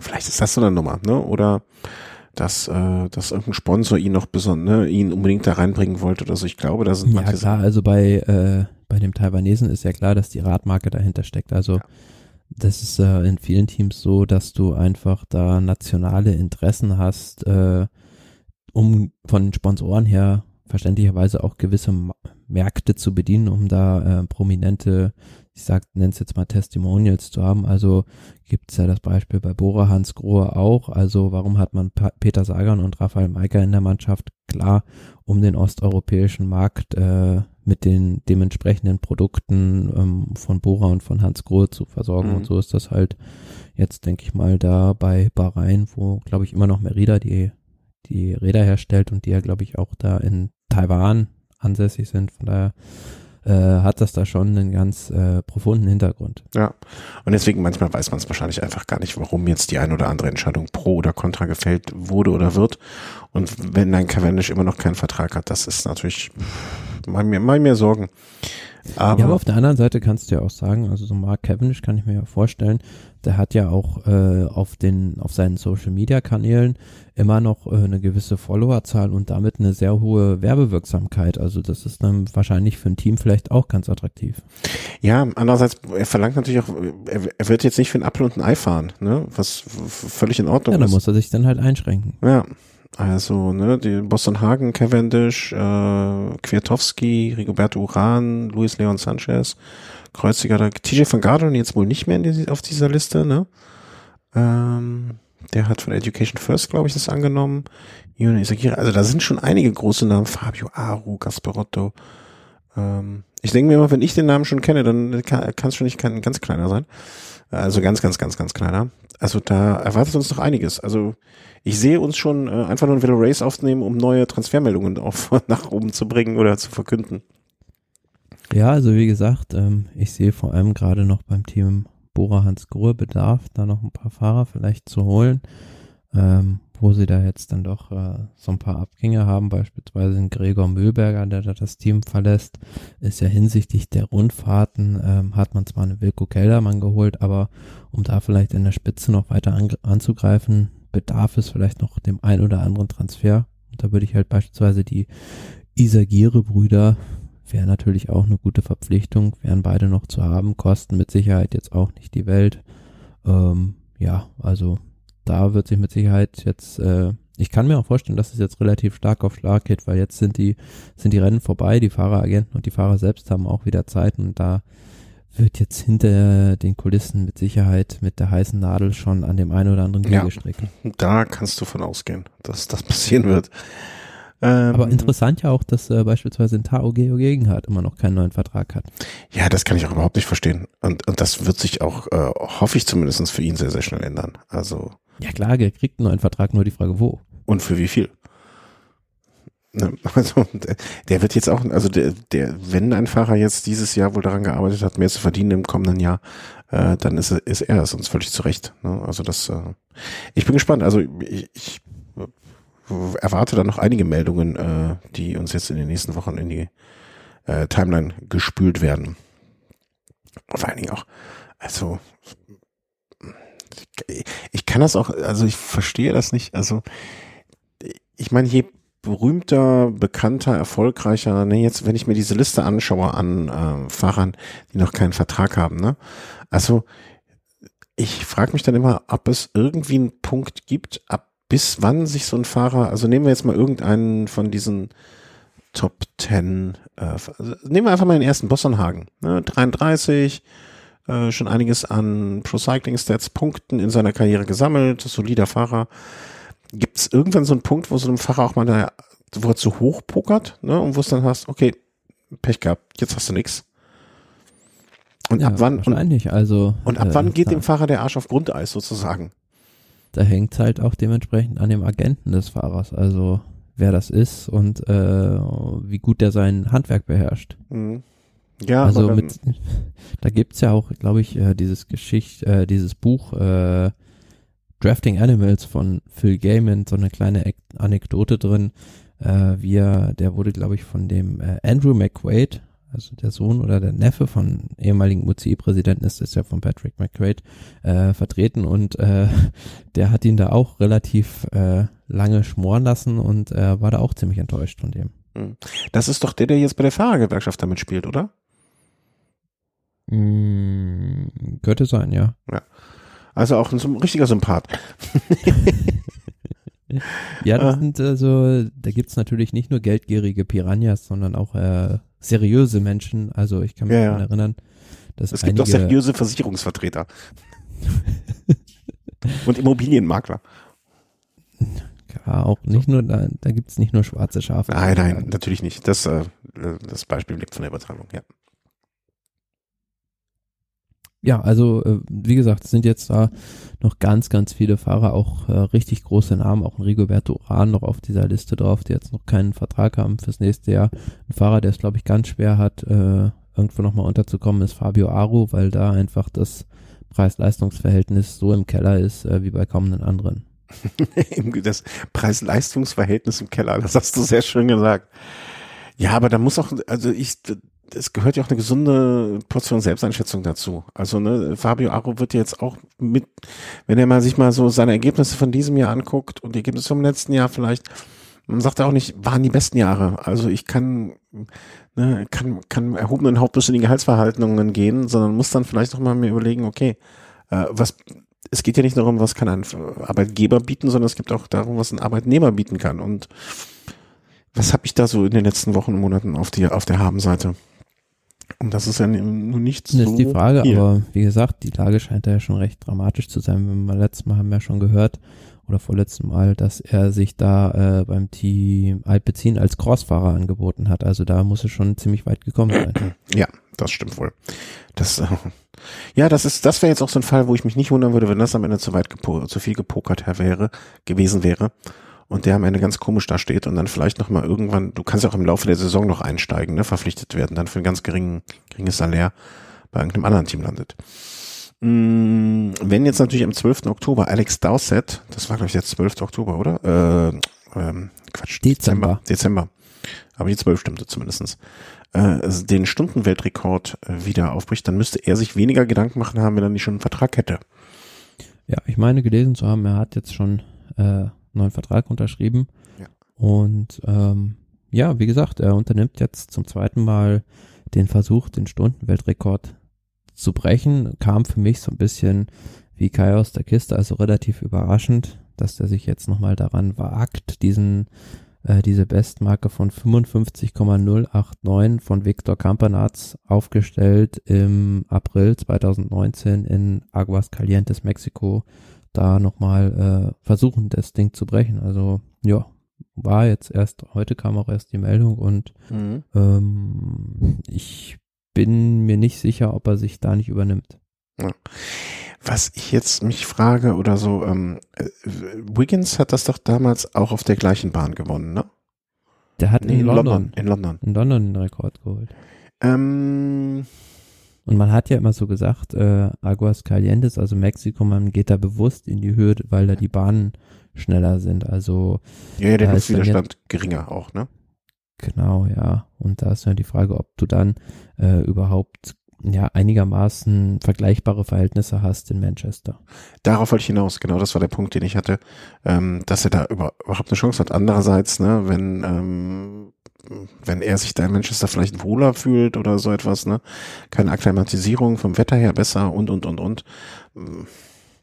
Also ich finde es einerseits sträflich, sträflich, so etwas ähm, zu versuchen und dann nicht die bestmöglichen Bedingungen haben zu wollen, weil, und das wäre dann in Mexiko vielleicht der Fall. Andererseits finde ich es auch wieder sympathisch, äh, wenn er sagt, nee, ich fühle mich hier wohl, hier bin ich zu Hause, hier äh, ist die Umgebung, aus der ich komme, oder zumindest das Land, in dem ich lebe, aus dem ich komme, äh, ich möchte es hier versuchen, finde ich natürlich auch einen sympathischen Gedanken. Ja, äh, schwank ich so hin und her mit dem, wie ich das einschätze. Ja, wenn man sich mal dran erinnert, also Viktor Kampanatz, der hat das ja mit einem Team, also riesigen Team, minutiös bis auf das letzte, bis auf die letzte Hundertstel ausgetüftelt, ein halbes Jahr im Voraus. Also die haben sich wirklich exzessiv darauf vorbereitet und der Alex Dowsett macht das jetzt einen Monat äh, vorher gefühlt so wie so ein Schuss aus der kalten Hose. Also das ist von Anfang an steht das unter, unter keinen guten Vorzeichen, also diesen Stundenweltrekord zu brechen. Und was ich mich natürlich noch frage, ähm, weil ich habe das jetzt nochmal nachgeguckt, also soweit ich weiß, fährt er ja bei Israel Startup Nation mit einem Faktorrad und habt jetzt bei Faktor noch nichts dazu gefunden. Zu einem Zeitfahrrad? Nee, Oder also bei diesem Faktor? ganzen Projekt, also sonst so. steht da ja auch immer die Fahrradmarke völlig hinter und für die ist das ja ein Riesending normalerweise, also wenn da einer den Stundenweltrekord bricht, äh, was das für einen Werbeeffekt hat. Ja. Hm, Vielleicht sind die auch, vielleicht wissen die noch gar nichts von ihrem Glück, ne? Also sie werden ja auch zumindestens äh, hier bei ähm, Official, äh, nee, UCI World Cycling Partners, UCI World, nee, da steht in der Tat jetzt auf der Seite, ne, das ist, wird ja von der UCI nicht, vielleicht fährt er auch mit einem anderen Fahrrad. Ja, ich glaube, das würde ungern gesehen. Also zumindest auf dem Bild, wo er abgebildet ist, das ist ja ein Faktorrad. Ne? De facto, ja. De facto, de facto. Ähm, also ich kann mir nicht vorstellen, dass wenn er nächstes Jahr dann noch fahren möchte, äh, er mit dem anderen Rad fahren wird. Ähm, da, da muss er schon echt gute Gründe auf den Tisch legen, und zwar, dass er selber eins zusammengeklöppelt hat vielleicht für diesen Anlass. Ähm, ja, wäre natürlich für die, für, für die Marke Faktor äh, ein nicht zu unterschätzender selbiger, äh, wenn er da den Rekord brechen würde. Vielleicht Ich ist weiß er, gar nicht, auf welchem, auf welchem Rad Campenatz damals gefahren ist, aber das war auf jeden Fall, äh, haben die, war das glaube ich sogar von denen äh, ausgegangen, dass er das probiert, von dem Hersteller. Okay. Ja, vielleicht ist es ja auch jetzt in dem Fall, ähm, ich weiß gar nicht, äh, man möge, ich bin jetzt mal ganz, ganz vorsichtig, ne? Das ist jetzt äh, nicht, weil ich irgendwas gehört hätte oder wüsste, aber man stelle sich auch mal vor, dass jetzt irgendwie Israel Startup Nation in den nächsten Tagen einen neuen Radsponsor fürs nächste Jahr vorstellt und im Zuge dessen auch das jetzt läuft. Ja, das wäre natürlich auch eine Möglichkeit, Das auch da eine- dann den, den neuen Sponsor gleich ins richtige Licht zu rücken. Man wird es sehen, man wird es sehen. Ähm, also was ich jetzt von den Faktorrädern gehört habe, äh, scheinen die vom Material her schon wirklich sehr, sehr weit vorne zu sein. Ne? Insofern, warum sollen die nicht ein Rad bauen, womit er auch dann in der Lage wäre, diesen Rekord da zu brechen? Und im Prinzip ist ja so ein Zeitfahrrad jetzt auch noch äh, von allem, was an Technik dran ist, relativ einfach im Vergleich zu anderen Rädern. Ne?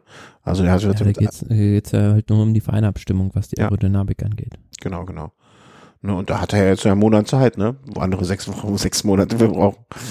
Äh, der Spott hier. Ähm, ja, ich drücke ihm trotzdem die Daumen. Ne? Es äh, kann ja nicht schaden. Und äh, je mehr dieser Weltrekord aufgewertet wird, finde ich zumindestens, oder was ist das Ja, Weltrekord? und wir haben dann zumindest in der Offseason noch ein großes Event von den Straßenradsporten eine Rolle spielt. genau. Vielleicht sollten wir das live übertragen. Vielleicht sollten wir einen Livestream davon machen. Eine Stunde lang. Eine Runde. Zwei Runden. Und sehen wir mit. Und wir machen dann auch die Webseite. Ist, ist Star Set Still Driving? Ähm, so. Kommen wir zum Spiel, Spielerischen. Ab jetzt, bis jetzt war ernst, jetzt kommt Spiel. Äh, wie ist denn das Pro Cycling Game ausgekommen? Also den, wenn ich den Link, den, den ich, äh, den du mir geschickt hast, folge, sind da 500 Teilnehmer. Wo finde ich dich denn? Nicht in. Ja, um unsere Liga da einzusehen, musst du dich natürlich erst anmelden. Ja, ach, da bin ich dann wieder in der An Anmeldungshölle. ähm, warte, Aber ich für guck all mal. diejenigen, Oh, oh, oh, ähm, stopp, stopp, Achtung, Einmeldung. Ah nee, Register, Sign up. Ach, ey. Ja, sa sag mir doch einfach, wie es ausgegangen ist. für all diejenigen, die da mitgemacht haben, äh, vielen Dank nochmal. Und ähm, ich selbst habe da in letzter Zeit auch, war da nicht mehr so aktiv. Ähm, ja, am Ende Sieger, als Sieger können wir ver äh, verkünden, das Team Motorista. Mhm. Glückwunsch. Äh, Oh, das, äh, warum lachst du? Ja, setzt sich relativ eindeutig vor Klaus Schütz und Head Down and Suffer durch. Äh, der Motorista weiß ich, dass es auch ein wirklich ein regelmäßiger Hörer ist. Insofern freut mich das, äh, weil er hat uns nämlich mal irgendwann in so einer Instagram, ich glaube in einer Instagram-Story oder so erwähnt, als wir wiederum erwähnt haben, dass er in Führung ist. Also hat er sich sehr gefreut drüber. Insofern äh, freue ich mich jetzt wiederum, dass jemand, der wirklich auch aktiv bei uns zuhört, ähm, das Ding abgeschossen hat. Ja, hat ja auch mit riesigem Vorsprung, also 800.000 äh, insgesamt, also 800.000 Euro vom Team Value vor dem Zweitplatzierten durchgesetzt. Und äh, ja, Glückwunsch. Ich würde da mal sagen, ich habe doch am Anfang der Saison ausgerufen, dass wir dem Sieger irgendwie ein, äh, ich habe ja noch dieses, so ein DTS-Bis-Trikot, glaube ich, hier, äh, wenn Ja. ich mich recht entsinne. Ich würde sagen, dann machen wir das doch jetzt an ihn, oder? Wenn er gewonnen hat. Also das finde ich ja nur fair. Also er soll sich mal bitte per E-Mail an die info at velehum.de äh, äh, Adresse wenden, also ich mal kurz melden. Ich, ich mache mal folgenden Vorschlag. Äh, du sagst mir, welche Größe du brauchst und wenn das, wenn die Größe passt, also wenn ich das Trikot, ich weiß gar nicht, welche Größe es hier habe, ähm, wenn das Trikot passt, dann äh, würde ich es dir zuschicken und wenn ich sage, ja, nee, du brauchst XL, ich habe aber S, dann wäre das ja blödsinnig, dann würde ich dann irgendwie was anderes am Ende der Saison machen, wo wir das dann verlosen oder so, ne? unter allen, die eine große S tragen können. Aber äh, jetzt einfach mal als Honorierung äh, dessen, dass du da äh, das beste Wissen auf den Tisch gelegt hast, das beste Wissen auf dem Tisch. Ähm, soll das DC Swiss Trikot, was ich, wenn du sagst DC Swiss, ist finde ich total doof. Die haben ja schon zwei Laufräder kaputt gemacht. Oder ne, brauchst brauchst dich auch nicht melden. Wenn ich nicht melde, ist es auch okay. Dann äh, ja, melde dich einfach mal bis. Äh, was haben wir heute für ein Datum? Heute ist 11.11. .11. schon fast. Äh, melde dich mal bis Ende des Monats. Wenn du bis Ende des Monats dich gemeldet hast, dann mach das. Ansonsten äh, finde einen anderen Weg, das uns die Leute zu bringen. Würde ich. Äh, ich, ich hab, wir haben das jetzt nicht abgesprochen. Ich hoffe, das ist auch so in deinem Interesse, Thomas. Ja klar. Ja. So, ähm, ja, kurz und schmerzlos. Äh, wie viel da bist du geworden? Und sag nochmal, wie viele da jetzt drin sind. Ich konnte mich gerade hier nicht einloggen. Also in der Liga sind insgesamt 28 Spieler. Äh, gut, äh, ich glaube, die letzten fünf, nee, oder vier oder fünf Plätze äh, bis zum letztplatzierten, den Ameisenbären, die haben gar nicht aktiv an dem Spiel teilgenommen, weil die. Du Ameisenbär, du, du, du, du, du. weil die einfach äh, das Standardbudget haben von fünf Millionen, was man hat. Also da hat sich nichts getan. Ja, aber ich bin dann am Ende dann, ich war zwischendurch, glaube ich, auch mal irgendwie Zweiter oder Dritter, aber dadurch, dass ich halt vergessen habe, nach dem Giro meine Fahrer alle zu verkaufen, ist natürlich äh, kolossal in ihrem Marktwert eingebrochen und bin dann durchgerutscht. Am Ende war es dann äh, Rang Nummer 9. Ja, Top 10 Platzierung. Damit hast du unsere Ehre verteidigt. Bin ich vollkommen. Also ich hätte es nicht besser machen können. Vielleicht, ich werde im, im kommenden Jahr äh, auch wieder in die Saison starten. Ich muss mich da nochmal irgendwie rein anmelden und so weiter. Äh, ich bin in der kommenden Saison wieder mit dabei. Ähm, wahrscheinlich wird mir dann kurz vor den Klassikern die Luft ausgehen. Wer weiß, wann die auch immer stattfinden, aber ich, ich möchte äh, stets bemüht, soll unter meinem äh, Nee, am Anfang der Saison war ich auch noch total euphorisch, aber äh, nach dem, nachdem dann dieser Lockdown kam, war es einfach zu viel, fand ich. Also äh, für mich da jeden, jeden Tag irgendwie das Team neu aufzustellen, weil so, wenn du eine reguläre Saison halt hast, weißt du halt ungefähr, wann was ist. Und äh, so fand ich es jetzt dann irgendwie ein bisschen äh, zu unstrukturiert, weil so viel anderes noch zusammenkam. Ja. Ja, genau. Also ich muss auch sagen, ähm, jetzt mal hier so für uns retrospektiv, ähm, dass die Saison ähm, irgendwie hat's dann auch am Ende, also wenn ich das Jahr so betrachte, ähm, ein bisschen geschlaucht, will ich, nee, geschlaucht will ich nicht sagen, aber so eine Saison, die wohl verteilt über viele Monate kommt, ist ja dann doch ein bisschen weniger anstrengend oder, oder, ja, ich finde jetzt diesen Übergang Giro, äh, Vuelta dann, also wir, wir haben ja im Prinzip jetzt sechs Wochen, ja, gut sechs Wochen Grand Tour am Stück auch gehabt, ne? Das muss man auch sehen. Und davor mhm. zwei Wochen Urlaub und äh, davor dann die Tour. Drei Wochen, also sechs, acht, also von den letzten elf Wochen waren zwei Wochen Grand Tour frei. Wenn man das mal so, so Pi mal Daumen, ne? Also lass jetzt nicht auf die solche.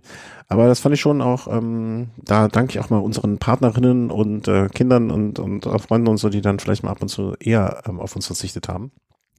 Was ich jetzt ganz interessant fand, mal bei mir selbst zu beobachten, also im privaten Bereich, ich hatte jetzt äh, eine Zwangspause von gut acht Wochen, wo ich kein Rad fahren konnte. Mhm. Normalerweise so, wenn das so Ende Oktober ist, habe ich gar keine Lust mehr Rad zu fahren. Aber ich habe jetzt immer noch richtig Lust, Rad zu fahren. Also mhm, ja. Dadurch, dass man halt lange nicht gefahren ist, man dann äh, am Ende der Saison ist man nicht so müde gefühlt. Ja, das ist halt auch so ein bisschen, denke ich, äh, so das, was, wo vielleicht man so mancher Profi dann ähm, am Ende der Saison ne, dann sagt, okay, ich, ich kann das Rad jetzt auch nicht mehr sehen. Ne, das wird für die dann vielleicht jetzt auch deswegen später erst eintreten und wird auch für die nächste Saison dann wahrscheinlich spannend. Das ich, wird eine Auswirkung haben, ja. Ne, also das, das andererseits, wir wissen ja auch nicht, ähm, wie die nächste Saison aussehen wird. Ne? Also da müssen wir uns jetzt auch nichts vormachen. Ähm, dieser Dreck ist jetzt nicht morgen vorbei und ähm, ja. Sag Nö, also ich ver vermute mal, dass es äh, mit einem Rennen in Europa losgehen wird. Ich habe es. Sag mir noch mal bitte schnell. Ähm, ich guck gerade mal Velo Race, der Blick ins Ungewisse. Das war die Folge vom 12.06. Mhm da ist sozusagen die neue Saison nicht begonnen bisher. Das war Ende Juli, als die mit der Sibio-Tour begonnen hat. Hm. Ja, ich glaube, wir haben am 12.07. kann das sein? Macht das Sinn? Dann ist es so 12.07. Also wir haben jetzt ein bisschen später. bitte nochmal? Bisschen später, glaube ich noch, also Ende Juli. Mhm. Okay, aber dann würde ich mal, äh, ne, wer hat diesen Kalender designt, war der Folgenname. Ähm, deswegen passt das ja einigermaßen zumindestens. Am 26, ja genau, am 12.07. Äh, dann hatten wir am 6.8. die Folge der Restart. Was ich auch, was ich nicht glaube, dass wir jemals in so kurzer Zeit zwischen dem 6.8. und dem 3.11., also in rund drei Monaten, haben wir dum, dum, dum, dum, dum, dum, Folge 315, Folge 333, 18 Folgen aufgenommen. Ja. In drei Monaten. Das äh, zeigt auch ein bisschen, was für einen Irrsinn, Irrsinnsritt wir hier gemacht haben. War natürlich jetzt auch ein paar Folgen Velo äh, Snack noch zum 3, 4 dabei, drei glaube ich, drei, ja, drei, drei oder vier. Aber ansonsten ähm, äh, will ich aber sagen, ne, danke dir und ne, danke an unsere Partner, die sich die Zeit genommen haben und das jetzt mit uns durchmachen. Danke an alle Hörerinnen und Hörer. Ähm, ich habe schon die ganze Zeit angekündigt, ich mache nochmal was Besonderes. Dankeschön. Ähm, das habe ich heute noch nicht vorbereitet, das wird aber noch vorbereitet, wo da wir dann mal ein paar auch namentlich danken. Ähm, darf's, ich, ich, ich hoffe, äh, ihr hattet auch mit uns ein bisschen Spaß in diesen drei Monaten Irrsinn. Äh, überleg mal, von den drei Monaten hatten wir neun, ich meine, müsste in neun Wochen kommt. Nee, naja, egal. Wollen wir jetzt nicht zu viel Zahlen hier uns äh, selber auf die Wangen schreiben. Mm, Danke für den Irrsinn, den ihr mitgemacht habt. Ähm, ich hoffe, wir konnten euch ein bisschen sowohl mit der Velokultur in der rennfreien Zeit als auch jetzt in dieser sehr kompakten Zeit über die Runden helfen.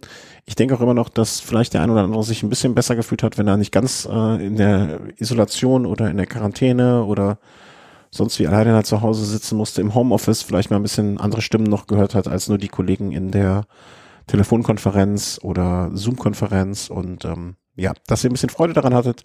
Äh, das klingt jetzt, als würden wir nicht mehr weitermachen. Nein, nein, keine Sorge, äh, beziehungsweise keine Angst oder keine Freude. Wir äh, sind natürlich immer noch weiter. Gucken mal, wie wir jetzt die nächsten Wochen überbr überbrücken oder Monate überbrücken, bis die Saison wieder losgeht. Aber uns werdet ihr nicht zu schnell los. Oder? Möne? Nee. Nee. nee. So, dann äh, sag, möchte ich diese Sendung mit äh, etwas ganz, ganz Wichtigem ausdrücken. Nee, ist, ich darf es ja noch nicht, ne? Sonst hätte ich einfach nochmal gesagt, ähm, dreimal Köller Love und äh, gehabt euch wohl und bleibt gesund. Tschüss. Tschüss.